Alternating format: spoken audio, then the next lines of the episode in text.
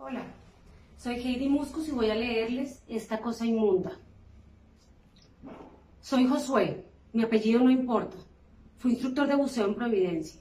Hace un tiempo tuve una experiencia desastrosa. Uno de los turistas a mi cargo casi se ahoga durante una de las prácticas y, según él, el error fue mío. Yo le he dado vueltas en mi cabeza mil veces a ese momento y aún no estoy seguro de si la falla fue mía o fue suya. En fin, no quiero extenderme al respecto. Lo cierto es que después de ese mal trago no pude volver a enseñar y decidirme de la isla. Una cierta paranoia se me activó. Pensé que me iban a detener en cualquier momento, que llegarían por mí, que me esposarían y que me trasladarían por entre los turistas y los isleños como si fuera un ladrón o un peligroso asesino. La sola escena no me dejaba dormir, así que decidí irme y buscarme la vida en otra parte. Ahora estoy en el eje cafetero, regresé a mi primera profesión, el periodismo. Empecé escribiendo crónicas y artículos pequeños para diarios locales hasta que un amigo mío muy cercano me propuso que hiciéramos una investigación a fondo sobre el robo de ataúdes en los cementerios de Armenia y Pereira. Todos sabemos que en las funerarias pagamos el ataúd, pero que al cremar el cuerpo nadie nos devuelve ese objeto, que es bastante costoso. Y lo reutilizan, claro. Pero, ¿qué sucede cuando el cuerpo se entierra? Nadie puede, frente a los parientes, hacer un lado del ataúd y enterrar el cuerpo sin protección. ¿Se pierde todo ese dinero? Seguramente no, nos dijimos, en las funerarias deben recuperarlo y volver a usarlo. Eso significa regresar a la tumba, exhumar el cuerpo y recuperar el ataúd. ¿Cómo son esos operativos? ¿Quién se encarga de recuperar los cajones? Con esas preguntas en mente empezamos a investigar. Queríamos escribir un libro, una crónica única que mostrara todo nuestro talento. Hablarían de nosotros en todos los medios de comunicación, seríamos la gran revelación. Soñábamos incluso con vender los derechos para cine y hacer una película que luego ganaría infinidad de premios en los festivales internacionales. Algunos testigos, a cambio de unos cuantos pesos, nos dijeron que, en efecto, había unos fulanos encargados de sacar los ataúdes la misma noche del entierro. Los llamaban los de Servientrega, haciendo alusión, claro está, a la reconocida transportadora. Así que el siguiente paso era esperar un entierro y esa misma noche vigilar con sumo cuidado el operativo. Y eso fue lo que hicimos. Nos instalamos en un lugar que nos permitió observar la tumba en cuestión. Llegó la medianoche y nada. Creímos que nos habían tomado el pelo y que todo era un sartal de mentiras. Y de pronto, cuando ya estábamos pensando en retirarnos e irnos a dormir, aparecieron unas sombras vestidas de negro. Ese día habían ocurrido dos entierros, el de una anciana enferma de cáncer y el de un joven atropellado en el centro de la ciudad.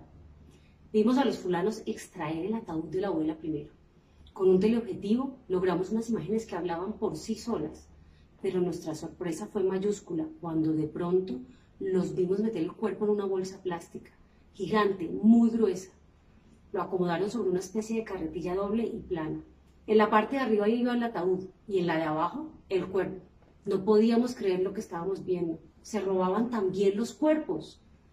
A los pocos minutos hicieron exactamente lo mismo con el joven accidentado. Pusieron el ataúd en la parte superior de la carretilla sobre el otro féretro y abajo acomodaron el nuevo cadáver al lado del cuerpo del anciano y se llevaron todo el cargamento por uno de los corredores caminando tranquilamente. Nos preguntamos, por supuesto, para qué querían los cuerpos. Era muy extraño ese tráfico de cadáveres.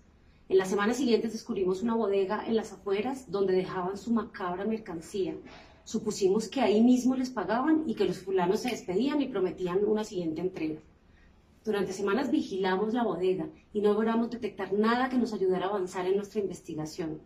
Acudimos a uno de nuestros primeros testigos y el tipo nos dijo en un bar de mala muerte. Una cosa es que yo los ayude a sacar unas foticos y otra cosa muy distinta es que me meta yo con esos manes. ¿Qué manes? preguntamos mi amigo y yo a. El tipo nos miró con fastidio, como si fuera a escupirnos, y nos dijo, ¿quieren un consejo, pirobos? Ábranse, no los conozco. Y si vuelven por aquí, voy a darles chumbimba. Y sacó una navaja, la abrió y nos miró con ira contenida. No, fresco, cálmese, todo bien, le dije yo echándome para atrás. Estoy calmado, huevón, dijo él con la punta de la navaja apuntándonos. De lo contrario, ya habría sangre. Pagamos las cervezas de afán y salimos despavoridos. Ahora pienso que ese tipo nos estaba haciendo un favor y que no supimos escuchar. Seguimos vigilando la bodega con mi amigo. Una noche él decidió internarse para poder averiguar qué era lo que sucedía allá adentro. Llevábamos dos semanas espiando el lugar y no sucedía nada sospechoso. La firma dueña de esa especie de galpón aparecía como una empresa de sustancias químicas para construcción. La única manera era arriesgarnos un poco y echar un vistazo más allá de las cercas de seguridad. No había perros ni vigilantes armados. Quizás tenían cámaras que nosotros no alcanzábamos a ver. Finalmente, mi amigo se decidió y entró por una de las cercas laterales. Los minutos pasaban y yo no sabía nada de él. A las 4 de la mañana llegó la policía, acompañada de una ambulancia. Yo estaba muerto de pánico desde el escondite donde vigilábamos. Metieron a mi amigo en la ambulancia y se lo llevaron. Yo me desaparecí entre las sombras como una rata asustada. En las horas de la mañana me enteré que mi amigo estaba en cuidados intensivos en una clínica privada.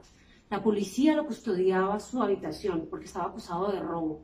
Lo habían agarrado violando una propiedad privada. No fui capaz de visitarlo. Tenía terror de que me capturaran y además creía que también me estaban buscando por lo de Providencia.